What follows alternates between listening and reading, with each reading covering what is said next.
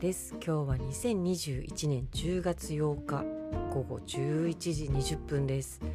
もう寝なきゃいけない時間なんですが週に1回は更新するぞと一応決めたので今録音しております。1週間経つのが早いですね。あっという間本当に。もう1週間も早いし1日も早いし1時間もあっという間に過ぎていきます。なんかね年のせいなのか何なのか。ね前回雨漏りしたとかいう話をしてから1週間経つんですがあれから雨漏りはねしてないですけれども昨日の夜はねものすごい大きな地震がありましてあのねうちは引っ越してくる時にハザードマップをちゃんと確認してから引っ越してきたので水害もないし地盤もね割と強いところではあるんですが震度どのぐらいだったかな？うちの辺りはねあれニュースで見ると震度5って出てたんだけど私は2011年のあの大震災の時に東京都内にいまして震度5を体感したんですけどあそこまでじゃなかったと思うので多分ピンポイントでうちの辺りはそこまで震度3.5から4ぐらいの体感でしたね。ただね古い家なのでものすごい音でガタガタガタガタ揺れてましたけど、まあ、時間が短かったのでねそんなに長く揺れなかったのであのそんなにパニックにもならなかったんですがあれですよねやっぱりあのアラーム携帯のね緊急地震速報。あの音怖いですよね。あのぐらいじゃないと注意を引けないんだろうなっていうのはわかるんだけど昨日はねそれで直下型だったのでもう揺れて揺れがマックスぐらいの時にアラームが鳴ったんですよね。なんかだからもうもうとっくに揺れてるしこう恐怖を増長させるだけだったんですけどまあねあのー、地震より先になることもあるしねアラーム解除はできないですしできるのかな？わかんないけどまあなるような設定にはしておきますけど何て言うんですか？音の音色？音色が怖いですよね。わざとそうしてるんだと思うんですけど。ねえ。あでもあの10年前ね震災のあった時は本当にあのちょっと揺れるだけでなんか心臓がすくむ思いがしてあの息が浅くなったりとかしてねとにかくあの怖くて窓を開けてバーンって窓開けて外に向かってハーハー言ってたりしましたけど昨日はそこまでじゃなかったのであだいぶあの揺れのトラウマみたいのは収まったんだなと思いましたね。で今うちにはねあのインコちゃんたちがいるので、まあ、家のものがね家具とかが倒れてきてないのを確認したらもうすぐにインコのところに飛んでったんですけどなんかあんまり大丈夫みたいでした。落ち着いてましたね。よかったです。で私あの前回ですね筋トレのすすめということで強く筋トレをおすすめしましたけれどもあの自分の中でねいろんなブームがあって前にボイパにはまってるとかいう話をしましたがまあこのブームはすぐ去るだろうなって自分でも分かってたんですけどやっぱりあっさり過ぎまして。今はですね人生で初めてのトレーニングブームが来てるんですよ。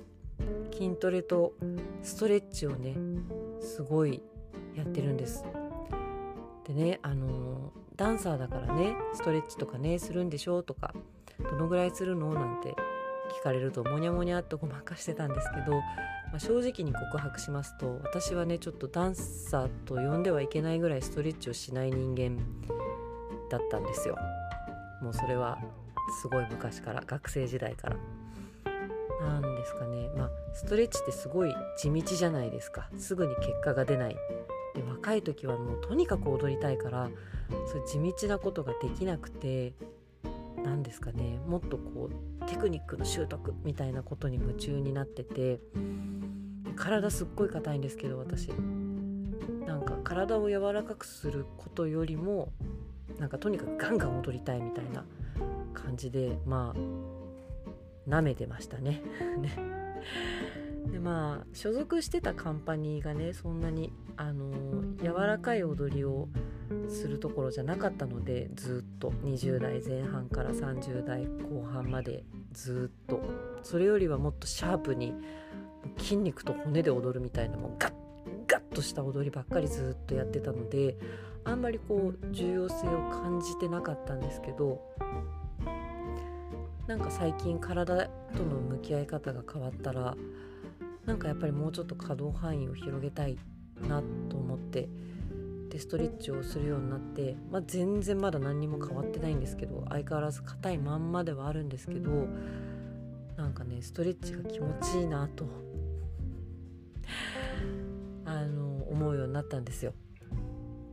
で、まあ、若い頃ねその本当に一番週もう7日踊ってた時は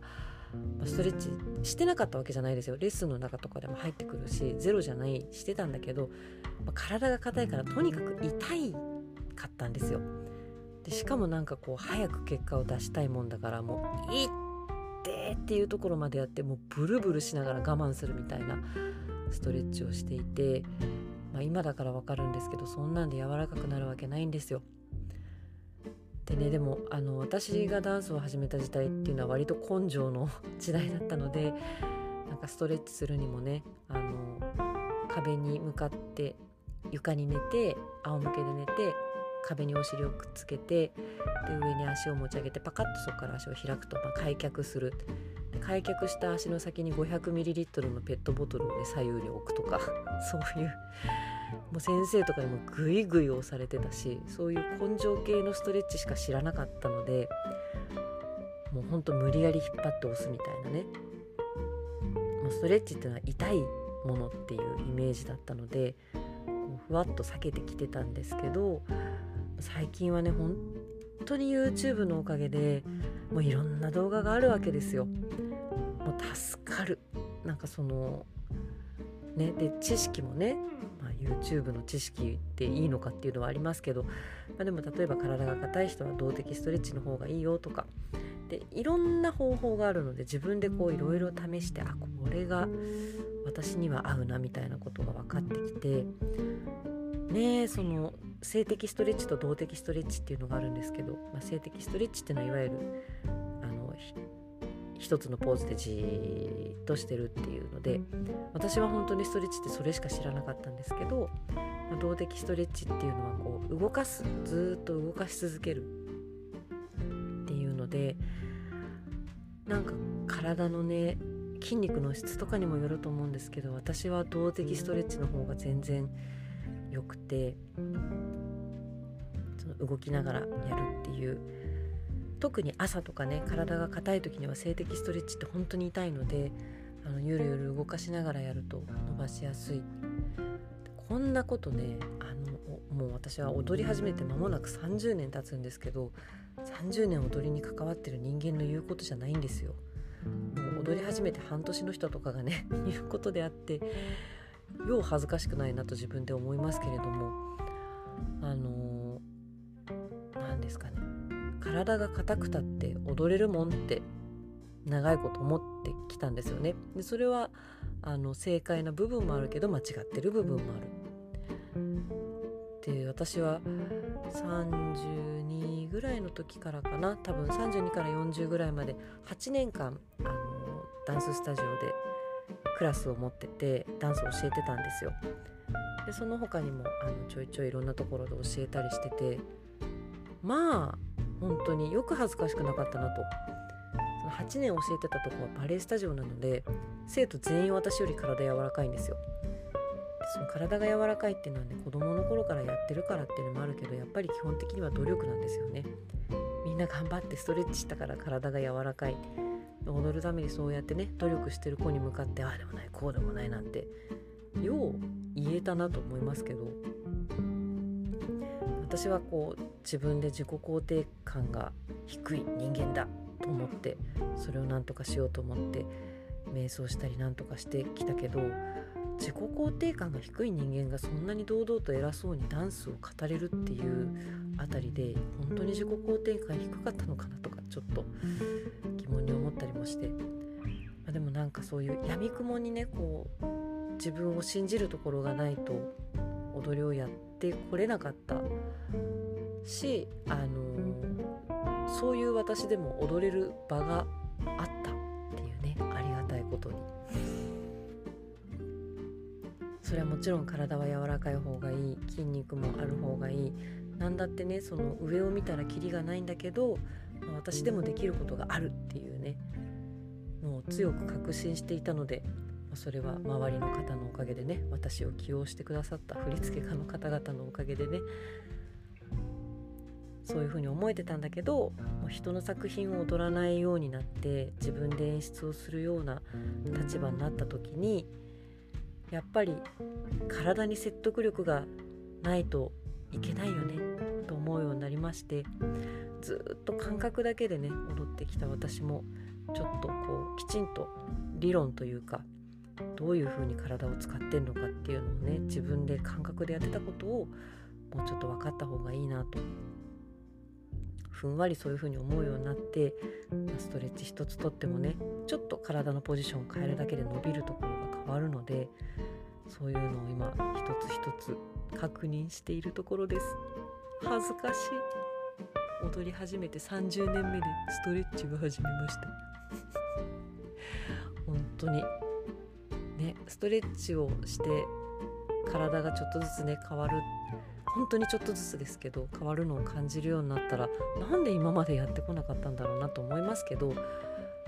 まあ何をするにも時間がかかる私はストレッチの必要性をね感じるのに30年かかったっていう。かかりすぎだろ。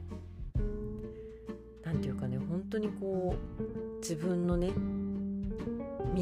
目で見てるとこしか見てなかったんだなっていうその外側にあるものをこう見ないで生きてきてるんだなっていうことがだんだん分かりつつあります。今ですねあの私ミュージシャンの知り合いに借りたものすごい分厚い本を読んでるんです。もう1ヶ月以上読んでるんだけどまだ終わらない。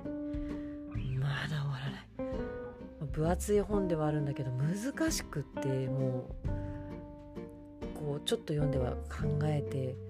ちょっと進んで分かんなくなってもう一回戻ってとかやってると本当に1日2ページずつぐらいしか進まなくて辞書みたいな分厚い本を今読んでるんですね。それは音楽理論に関する本なんですけど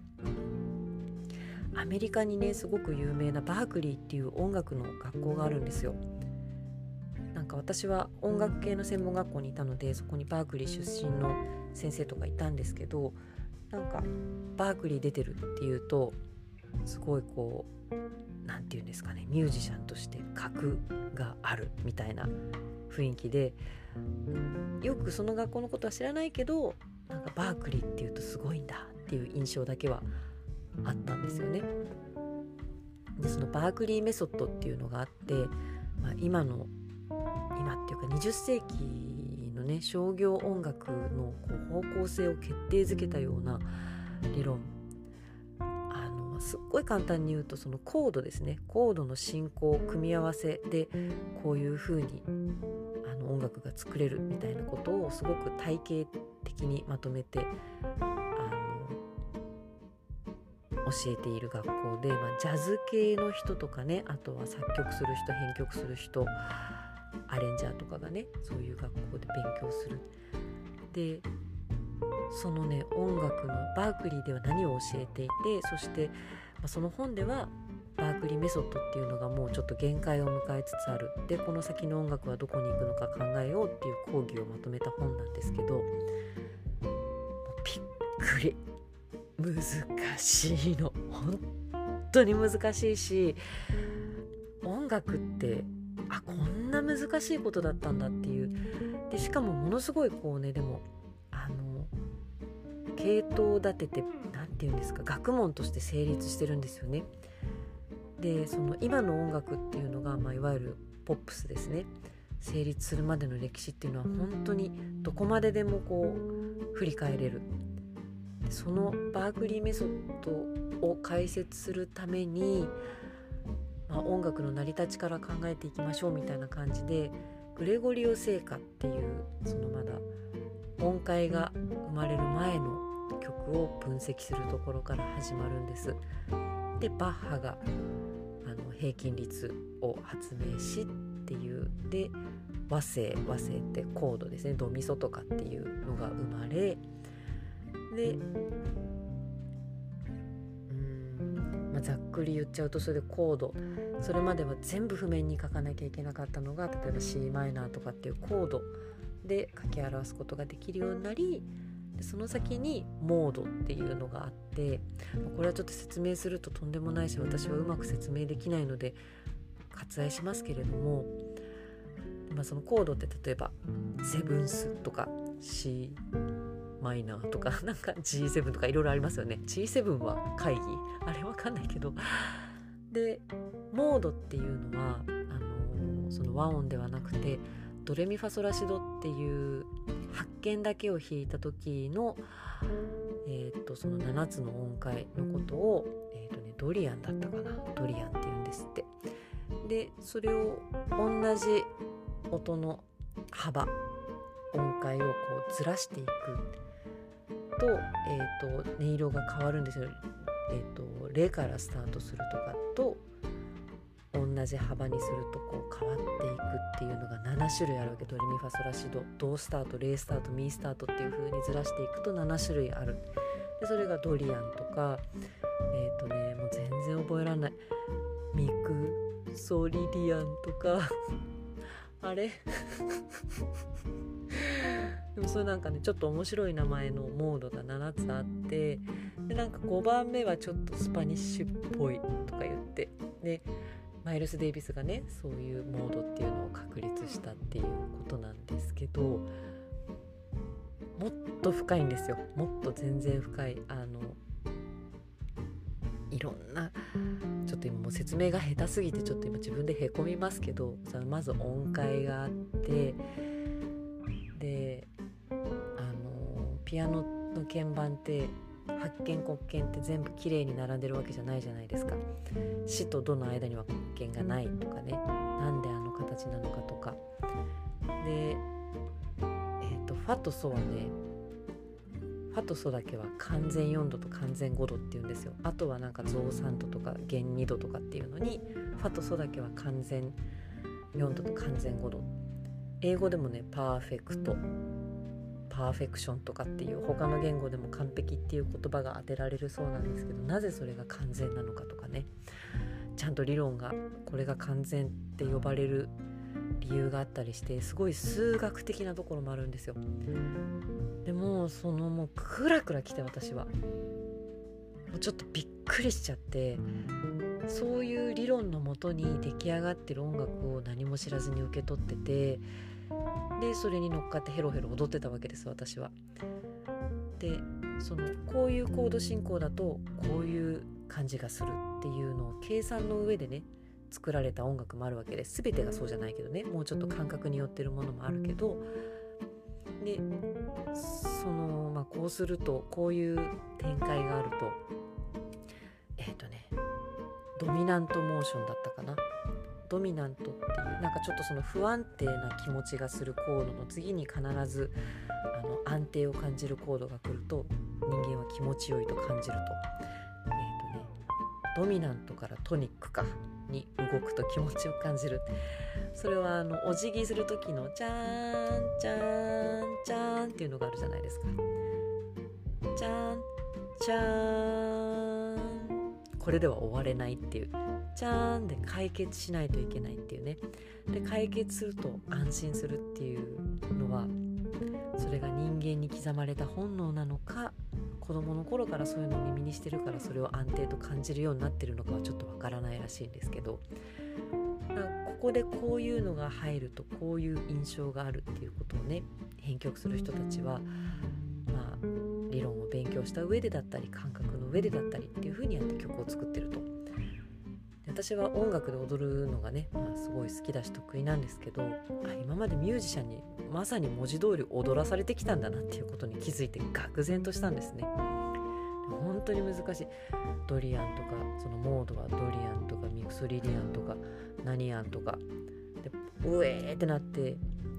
山猫団のまさるちゃんに聞いたんですよ。まさるちゃんはミュージシャンでピアニストでそういうジャズ系の学校を出てるのでそういうあの詳しいんですで編曲とかもするしね。すごい音楽の知識がいっぱいあるんだけどまさかここまでは知らないだろうとか思ってあのドリアンとかわかるって言ったらもう何一点のレベルでもう分かってて例えばこの曲は「ナウシカのテーマ」とかねはなんとかこのドリアンじゃなくて何やん何やんのモードで演奏されている。でこのモードを使うとこういう雰囲気が出るけどそこから逃げられないみたいな。でその後にこういうコード展開をするとこうなっているみたいな。もういろんな曲を分析して 教えてもらったんですけど、まあ、そういう曲を作るミュージシャンならねみんなじゃないと思いますけど知ってて当然の知識でびっくりしていやまさるちゃんが音楽的にすごいのは知ってたけどそこまで全部理解して曲作ってたんだと。でさらに演奏する時もねそのモードとかコードとかもほぼ自動的にねこのモード使って演奏してって言われたらもう全然できるしそのコード進行とかも頭の中でも考えながら自動的に手が動くところまでやってるんです。ってくり。私は本当に感覚だけで踊ってきたからそういう理論とかなくそういうのを勉強しないで踊ってきたので例えば解剖学とかもね何も知らずにもうパッションとフィーリングで30年踊ってきたのでなんか今本当にショックを受けてそれがダメだってことはないんですけどそれでもねあの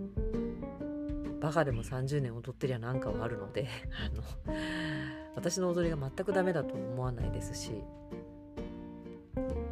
ただ何て言うかねそうだからミュージシャンでもほら譜面が読めないとかいう人もいるじゃないですか。その人の演奏がダメかといったらそうではないしそういうのが分かんなくっても理論が分かんなくってもなんかね天才的な演奏をする人もいるしその理論を知らないからこそそういうのを知ってる人にはできないことをねする人とかもいるし、まあ、本当にどっちがいいとか悪いとかではないんだけどそういう理論もあるってことを知らずにねいるっていうのはすごい良くないなと思ってもう本当にこのバークリーの本についてはねあの改めて話し直しても1時間ぐらい話せるぐらい衝撃だったんですけどもうほんとまだまだあるんですよ。まずはその音階から始まってでえっと立度今はリズムまで来たんですけどポリリズムとかね。どうやってあの、まあ、国によってリズムの捉え方が違うっていう話とかそれはやっぱり言語に影響されてるし音楽っていうものがどういう場所でねあの演奏されてきたか教会なのかそれとも外なのかとかね。あとはどういうふうに伝えられてきたか。もう本当にお師匠さんの言う通りに全部そのまんま。日本とかはそうですよね。長唄とかね。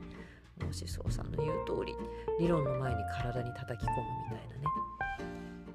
いろんな伝わり方をしてるんだけれどもでももう圧倒的にそのバークリー的なものがね世界中を席巻したわけですよ。でそのねいろんな人たちがそうやって作ってきた理論に乗っかって私たちはあれがいいだのこれがなんとかだのこれはクールだねとかこれはグルービーとかこれは踊りやすいとかなんとか言ってたわけですよ。いやダメじゃないけどなんかねえ恥ずかしいなと思って今だからその音楽で踊るっていうこととかもね今見直してるところです。でその体の使い方とかもね今更になってちょっと考え直してるところでまあでもありがたいっちゃありがたいですよね。まだまだまだまだ知らないことはあってでちょっと前にあの恥ずかしいってなんだっていう話をした時にもう知らなくったっていいじゃん分かんなくったっていいじゃん開き直っていこうよみたいなことを言ったんですけど、まあ、基本的にはそうなんですけどやっぱりバークリーの本読んだってちょっと理解できないし難しすぎてね。それはもう分かんない。分かんないんだけどやっぱりそういう世界があるっていうことはね何て言うんでしょうか、うん、分かんなくてもいいけどないわけじゃないよっていうことはねちょっと視点をずらせばあの全く違う音楽でもダンスでも違う見え方をしてくるんだよっていうことは本当に忘れちゃいけないしまあ分かんないことは悪いことじゃないけど開き直るのはあんまり良くないですね。謙虚でいた方がいいなと思いました。もうね反省することの多い人生でございます本当に。私は。ねえ。なんかミュージシャンがねそれだけそのコードやモードや響きやなんとかやについてね語れることがいっぱいあるんだとしたら私はダンサーとしてダンスについて何を語れるのかとそしたらあんまりないなって思っちゃったんです本当に。それはとても良くないですよね、言葉にはできない感覚みたいなのも確かにあるんだけどそれはこう人に伝えられないですからね。あのこうするとこういう風に踊れるよっていうことはやっぱり、ね、人になるべく伝えていきたいなと。そのためにはもうちょっとね自分が踊る時にどういう風に体を使ってんのかとかっていうことをね意識しないといけないなと思いました。そのバークリーの本はねたまたま貸してもらったんですよ。山猫団の綾香が出てた舞台を見に行った時にやっぱりグレゴリオ聖歌が使われててであの途中でこうビートのある曲で踊るシーンがあったんだけど私は別に普通に見てたんだけど終わった後にそのミュージシャンの一緒に見に行ったミュージシャンの人と話してたらそのビートには2種類あるとリズムには。そのまずこのぐらいの長さの音があってその次にこういう音が来てその次にこういうのが来てってこう積み重なっていく音楽。でそれはまあ西洋のクラシック音楽とかがそうですよね。指揮者がこう指揮して指揮者次第でその時間が伸びたり縮んだりする。でそれに対してでそれがあの積分的な積み上がっていくリズム。で微分っていうのは例えば BPM120 とかってことかループ1ループの長さが決まっていてそれを何分割するかっていうそれが積分でそれはアフリカとかのリズムはそうなんですね。こう一周する戻ってくる。でそのこのダンスはどっちなんだろうって思って最初はその微分の方で見てたらどうもその周期と音楽の周期とダンスの周期がずれているらしいってことに気づいて途中から積分的に見ることにしたとか言ってるのを聞いて言ってんのこの人と思って。ちょっと待ってちょっと待って今のもう一回説明してって言って。そこでまずすごいびっくりしてあ同じダンスを見るにしてもダンサーが見るのとミュージシャンが見るのとこんなに見方が変わるんだと思って。どういうこと？今の説明してって言って言ってたらあじゃあこの本読んでみたら？って言ってそのバークリーの本貸してくれたんですけど。まあ本当に目から鱗。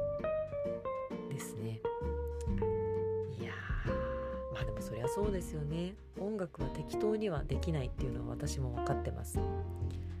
の理論とね練習とがいるけど何ていうかほらダンサーにとって音楽って身近じゃないですか。こんな近くにいる人たちこんな近くにあるものが実はそんな複雑な成り立ちをしていたってことを私はここまで知らずに生きてきたことにも驚くし、遠くて近い近くて遠いっていうかねそれは昔から思ってますけどダンスと演劇と音楽っていうのはみんなそれぞれ近くて遠いんですよ。あのなんとなくお互いのやってることは分かるようでやっぱり分からないところがある。で私からするとダンスは難しくないってやっぱり思っちゃうんですよねそんなそんなに深い理論があるわけじゃないし演劇や音楽に比べてねダンスはそんな単だよって思うの。簡単じゃないけど体をね動かすだけですから。そうだね。クラシックバレエを踊ろうと思ったらもうそれは本当にあの理論の世界なのでミリ単位でね筋肉の使い方とかを調整しながらじゃないと踊れないものなので本当に理論の世界ですけどそうじゃない型のないダンスだったらねで別に型がなくても成立するしダンスって。までもそのダンスが成立するのは例えば音楽で踊ってるんだったら音楽のおかげだしね。そこにはその理論に裏打ちされたものがあってその上に乗っからせていただいてたんだと。本当に謙虚にならなきゃいけないと思いましたね。祝っちゃいけないですよ。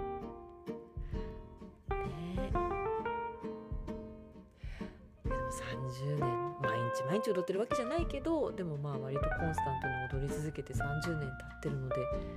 ちょっとぐらいは何かがあるはずだと思って自分の中を探ったらですね本当になんかあんまりいや誰だって踊れるっしょみたいなことしか言えないっていうのはもう情けない。情けない。けどやっぱりねその長く音楽をやってきた人がそのいきなり日常会話の中でさ例えばさドリアンスケールがさとか言わないわけですよ。知ってて当然分かってて当然のことをねわざわざ議題に出さないわけで。そういうことってでもいっぱいありますよね。みんなその業界の人にとっては当たり前だけどあの他では言わなかったりこう言っても全然理解してもらえないものだったりとかね。うんダンスはあんまりそういうのないと思うんですけどね。